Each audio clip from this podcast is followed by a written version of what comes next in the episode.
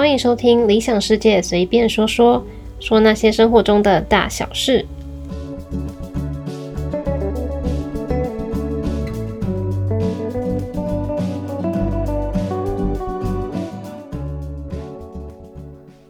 Hello，欢迎收听今天的节目，我是栗子。今天呢，我要来分享的东西是跟日本毫无关系的一个主题。我要来聊聊我在大学时代到新加坡短期游学的嗯回忆，对，算是回忆吧，一个怀旧的概念。那其实，在我还没出社会之前，每年的寒暑假，我几乎都会去新加坡或是马来西亚，因为有亲戚住在那边啊，所以说只要放长假，然后我又没有其他计划的话，我就会去那边过寒假或者是过暑假这样子。那有时候是跟家人一起去，有时候是自己去。大概就是因为从高中开始，我就蛮常自己跟搭飞机的，所以我觉得我还算是一个算独立的人吧。可是其实想想好像又有点好笑，因为我在国中的时候非常怕搭飞机，我还曾经跟那时候的班导师说过。我这一辈子都不会出国，因为我觉得搭飞机很可怕。因为小时候看很多飞机失事的新闻啊，然后我记得那时候还有九一一事件吧，然后我就一直觉得搭飞机很恐怖、很危险。直到有一次，我不知道从哪边看到一篇报道吧，然后那个报道就提到说，嗯，搭飞机出意外的几率其实比你走在马路上出车祸还要低。那我就想。那既然我活到现在，我都还没出过车祸，那应该搭飞机也没事吧？在我看到那个报道之后的几个月啊，也刚好我们家就家族旅行去了巴厘岛，那一次的飞行就超级顺。我一开始还很紧张，想说搭飞机好恐怖，我从来没有搭过飞机。小时候其实我搭了蛮多次飞机，就是很小已经不记得的，所以我真的有印象的。第一次飞行就是那一次去巴厘岛的家族旅行。不过呢，那一次因为呃飞行超级顺嘛，完全没有遇到乱流。从那一次之后呢，我就觉得搭飞机一点都不可怕，我反而有点喜欢。就是爱上搭飞机的感觉，然后我也觉得机场非常棒，因为机场的东西好像一般平常生活看不太到，然后很高级，然后在飞机在机场的人都是那种好像要出门玩了，就是大家都要出游，就很开心的感觉。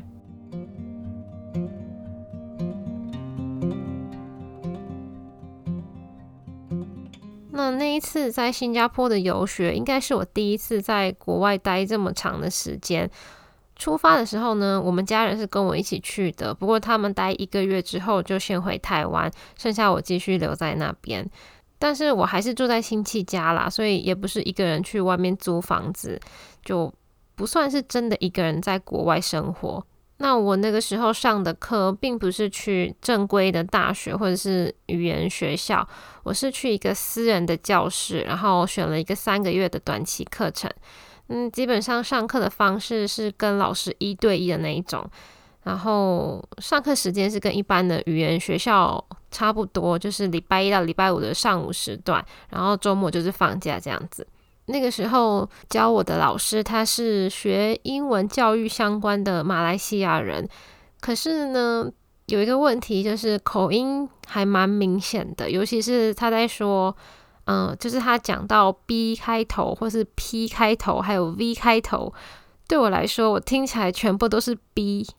我就完全无法分辨，一直到课程后期，我才大概能从中听出一点点的差别。这种一对一的方式，虽然我觉得学习的效率还蛮高的，因为你无法上课无法分心嘛，老师随时在跟你对话。但是因为你是一对一，所以没有同学，你也无法交到新朋友，这个是蛮可惜的。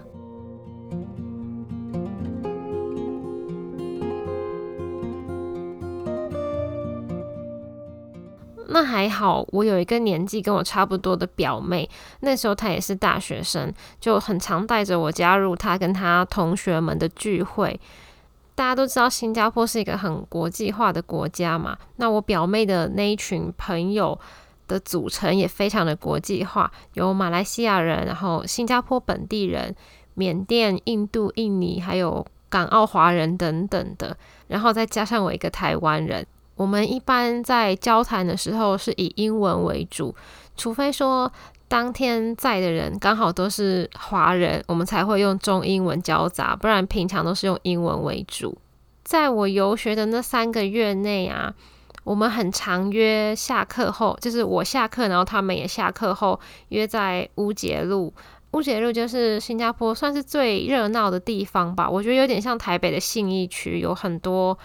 百货公司啊，大楼，然后反正就是很热闹的地方。我们会约在那边吃饭、聊天啊，然后看电影或是逛街之类的啊。顺便提一下，当时我在那边看电影都看得非常痛苦，因为嗯，如果是看说中文然后英文字幕的话，那就没关系。可是大部分看的电影都是英文发音，然后英文字幕。可是我那时候英文其实没有这么好，所以我都觉得我看得很痛苦。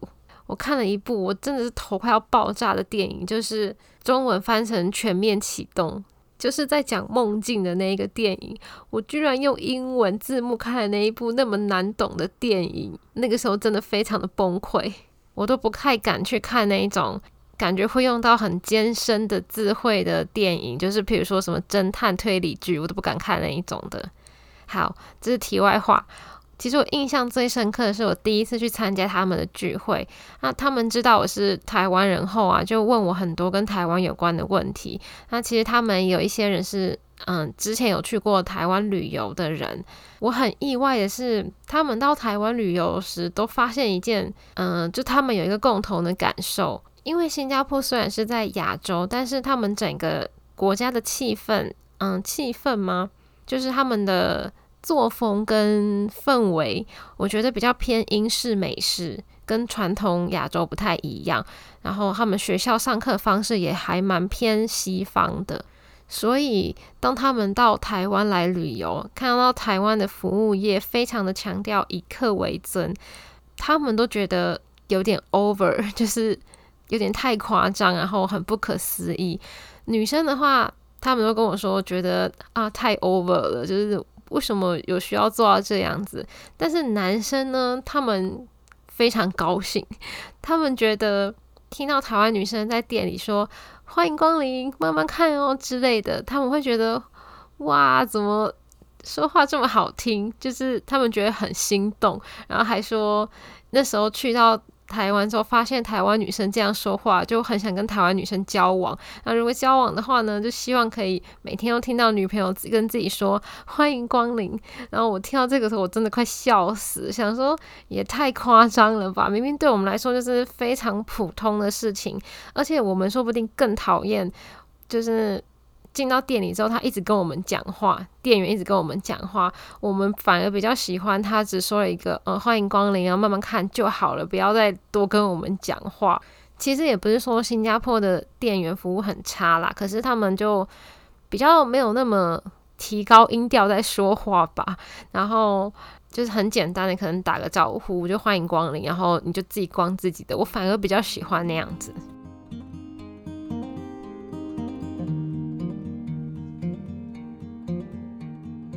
那刚刚讲的，嗯，我们约在乌节路啊，然后吃饭之类的话，都是平常下课后，因为下课后时间比较少嘛，就不可能跑比较远的地方。可是如果是假日的话，活动就比较多元了。我们有时候会走那种文青路线，就是逛逛各种博物馆啊，看展览之类的。其实我觉得，光是走在路上就可以看到很多以前。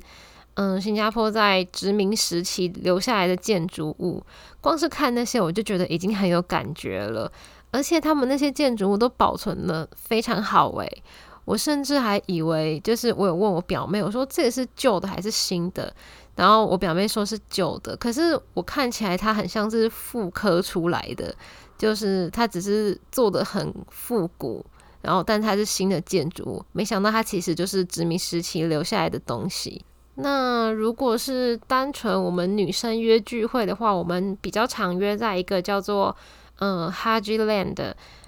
一个地方，它中文应该是翻成哈吉巷吧。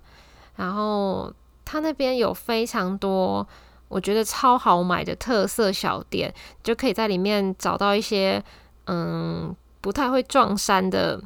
那种设计师定制款，还有很多复古的，可能是二手的衣服或者是小包包之类的，很适合喜欢文青风的人去逛。那那边有很多那种特色咖啡厅，就是你逛累之后就可以在那边休息呀。然后在那边还可以抽水烟。我第一次到哈基 land 的时候，才刚抵达到那边，我就看到街口两边的水烟店，一堆人在吞云吐雾，我还以为我来到什么不良地区了。那如果是人比较多的时候呢，我们就很喜欢约在克拉码头的 bar。我超喜欢克拉码头的，就你晚上去，它那边非常的有气氛，就有各种不同风格的 bar，然后。我觉得配上新加坡的天气，那边晚上很舒服。虽然说新加坡它一年都是夏天嘛，就它没有冬天，可是它的夏天你只会觉得温暖，你不会觉得说热的很黏，就到了晚上还是这种黏黏很闷的感觉。它的晚上如果在克拉码头的话，吹一点风，其实是很舒服的天气。那其中我最喜欢的一间吧，它是一个走医院风格，算是医院的主。嗯，主题吧吧，然后客人坐的椅子就是轮椅或者是病床。那你喝的酒呢是试管装的调酒，或者是嗯就带状点滴，然后它就直接挂在你坐的轮椅上面。然后输液管就是你的吸管，我觉得蛮可爱的。那服务生也是都穿着医师袍啊，或者是护士的衣服，然后拿着病历板帮你点餐。可能万圣节去应该会更有感觉，但是我都是寒暑假去，就从来没有遇过万圣节的时候。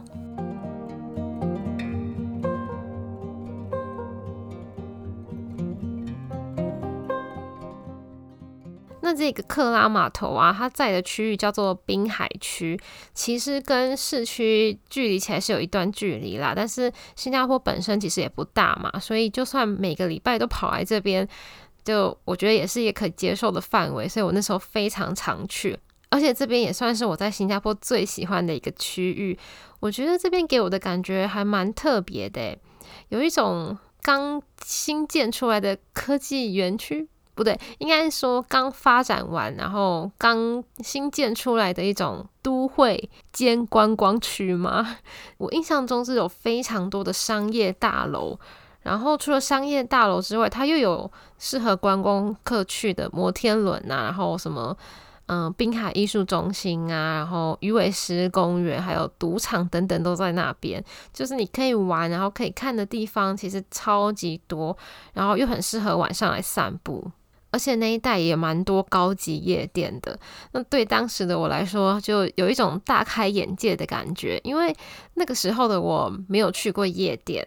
然后就从来没有去过嘛，然后我到那边的时候，第一次看到他们夜店，我觉得哇，也太漂亮了吧，就是很高级的感觉。然后甚至还有一间整间打造成透明的建筑物，它是在二楼，然后嗯，全部都是透明的玻璃。那你从外面就是外面走过，经过人都可以看到里面在跳舞啊、喝酒之类的，就非常的高级。我本身是不太会去夜店的人，不过后来我回台湾之后，因为同学的生日 party 有办在夜店，然后我就去了台湾的夜店，但感觉真的差非常的多。不也有可能是因为我的学校其实在比较偏僻、比较乡下的地方啦，所以嗯，去的夜店也不是那种可能比较高级的，就是一般价位也比较低的夜店吧，所以就差蛮多的。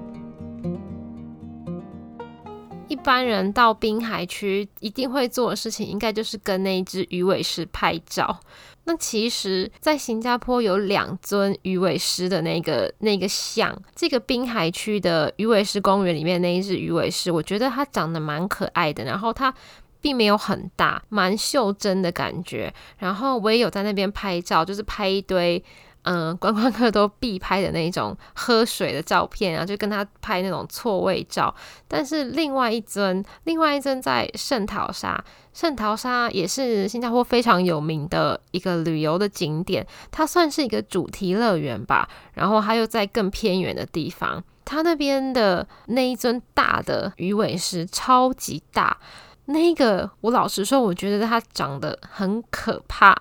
如果大家有兴趣，可以去搜寻一下照片，因为我当时其实是有拍照片的，可是我非常的害怕那一尊，他的眼睛我其实不太记得，因为我有拍照，但是我不敢再去看那张照片。他的眼睛是不知道是黑色的，还是它是其实是挖空可以看到里面的那一种，我不知道是怎样啊。但是我那时候当下的感觉是，我觉得我如果看那个眼睛。我的灵魂会被吸进去，就我觉得他的眼睛好空洞，好恐怖哦。反正我就觉得超级可怕的，我也再也不敢去看那张照片了。大家可以去 搜寻看看。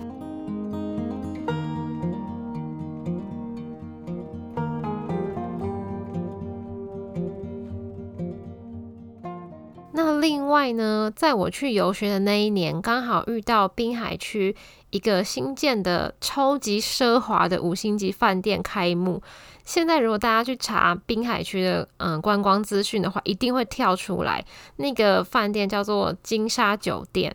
它的外观是嗯三栋很高的建筑物，然后加上顶楼，它是连成三栋建筑物的顶楼，然后连成一座空中花园。那那个空中花园呢，有。用餐的地方，然后还有游泳池，非常的漂亮哦。它刚开幕的时候，我跟我表妹有讨论说，哇，好想去哦，因为它真的看起来非常的高级，就很想要去住住看。可是我们那时候都是穷学生啊，都是大学生，我们根本没有钱去住嘛，那也不敢跟家里讲，跟家里讲的话一定会被骂，说怎么那么浪费啊，居然想要去住那么贵的地方。但是呢。就这么刚好，我们两个超级好运。其实也不是我们两个好运啦，是是我表妹的那一群朋友里面，其中一个朋友的爸妈，他们在赌场玩的时候，赢到了那个金沙酒店一晚的体验券，然后是可以带，忘记带几个人了。总之，我们那个时候大概去了有七八个人的，我们就七八个人在那个。饭店里面住一晚，真的超级好运的。如果我那时候没有住，我觉得我到现在都没有机会去住那个那么贵的饭店。那我刚刚说那个空中花园呢，它是有用餐区跟游泳池嘛。游泳池的话呢，你一定要是住客才可以上去。那如果你是你不是住客，你只是想去空中花园的话，你也可以上去，但是你就只能到他用餐区，它算是一个小小的咖啡厅吧。因为我其实没有走到咖啡厅，所以我我不太确定那到底是咖啡厅还是吃饭的餐厅。总之呢，嗯，你不是住客的话，你只能直接到那个咖啡厅就对，那个用餐区就对了。那我们那个时候能体验的那个房间，其实是很高级的房间，然后它一样是对外的窗户呢，也是那种透明的，简单来说就是透明的，所以你可以直接看到滨海区的整个风景。我觉得那应该是我人生中住过最美的饭店，就景观是最美的饭店了。虽然说我们那时候可能太年轻吧，我们也没有怎么多加享受那个美景，我们反而是在里面打电动，就是我们一群学生年轻人在里面打电动打得很嗨。我现在想想就觉得有一点浪费，不过我有去上面那个游泳池啦，他那个时候是有规定，嗯，每一间房间只会有两张房卡，那一张房卡的话可以让两个人上去，所以我们大家就轮流上去看那个游泳池，可是。因为本来想说，嗯，会没有时间去游泳，所以我们都没有带泳衣，就我觉得有点可惜。因为上去之后，你会觉得哇，真的很想要在那边游泳，因为它是顶楼嘛，所以你如果游在那个游泳池的边界，那真的是帮你，如果帮你拍照的话，你背后就是天空跟勇士的边界连成一线，这样子，有点像你在海边拍到那种海天一线的感觉。但后来想一想。可以免费去这么高级的饭店，已经是非常幸运的了。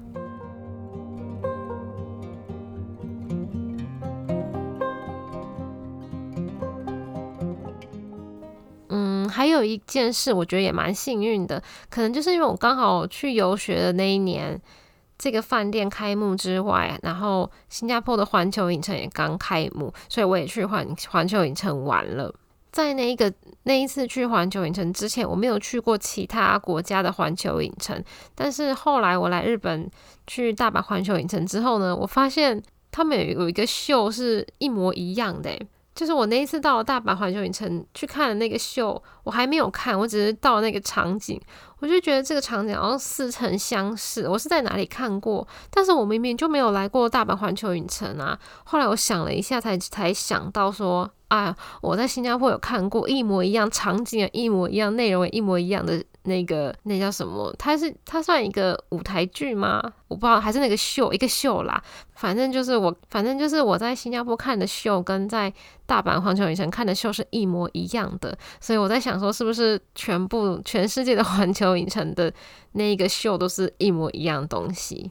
比起来，我觉得新加坡的环球影城比较美耶，就是跟大阪的比起来，可能我自己对小小兵没有什么兴趣吧。但如果比较喜欢小小兵的人，可能会比较喜欢大阪环球影城。但是对我来说，我反而比较喜欢新加坡的，它有一个区域是埃及区，我觉得埃及区它做的那个场景、那个造景非常漂亮诶。他真的有那种法老王的感觉，然后他请的街头艺人也是，你会觉得真的很有东，那要怎么讲，很有埃及风。然后它的云霄飞车也非常厉害，它的云霄飞车呢是它有分两条线，然后它两条线是同时出发的，各自出发的时候呢，你会觉得。比如说你坐在红线上，然后出发，然后对面是蓝线，他们也同时出发。那你们在行进的路过程中呢，会一直有两台车要撞到一起的感觉，就是让你觉得很可怕，但是你们又不会撞在一起，我觉得还蛮特别的这样子。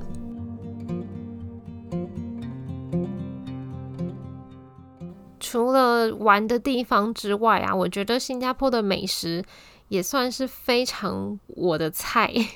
我在那边三个月，胖到我人生体重的最高峰。就我现在再回去看那个照片，真的会把自己给吓死，就是会觉得腿也太短太胖，然后还没有脚踝，就是。整条腿都是一样粗的那种感觉，我就觉得哇天哪，那时候也太胖了吧！可是我觉得新加坡的美食有一个优点，就是因为他们那边嗯，它是个很国际化的国家嘛，所以我觉得在那边吃到的各国的料理，就是所有的异国料理都是水准以上的，不会说你在台湾可能吃一些日本料理或者吃什么韩国料理，你会觉得很不到地，然后会觉得。不好吃，但是我在新加坡吃的异国料理，我都觉得很好吃诶，不太容易踩到雷。我讲一讲，我就好想去新加坡。我其实出社会之后，我已经很久很久没有去新加坡了，然后就觉得啊，以前上课的时候都很只要放假就可以去，然后现在却过了那么久都去不了，然后今年还因为疫情到到哪里都不能去这样子。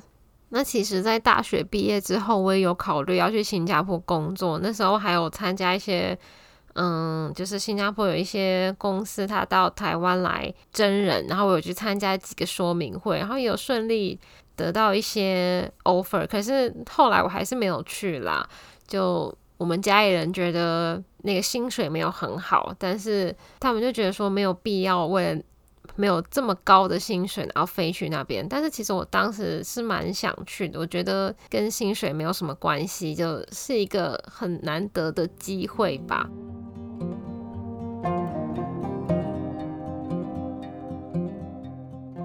总结下来，我其实是非常喜欢新加坡的感觉，我觉得比传统的亚洲更自由一点吧。虽然说他们法律很严格，可是学校的给人的感觉，我觉得比较走美式的风格。那因为他们是多民族国家嘛，所以他们其实对各种不同的文化的包容度都比较高。希望这一波，嗯，不是这一波啦，希望这个疫情能赶快结束，这样我就可以赶快再去到新加坡玩了。我真的好久没去，好想去。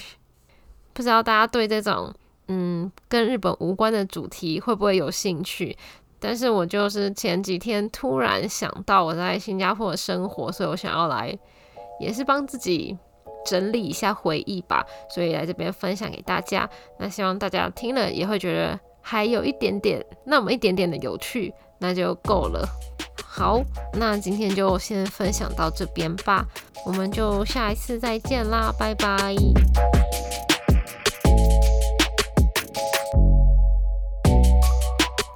可以透过 Apple Podcasts、Spotify、KKBox、Google Podcasts、SoundCloud 上收听。如果你喜欢我的节目，别忘了订阅我，留下评论并给我五颗星哦。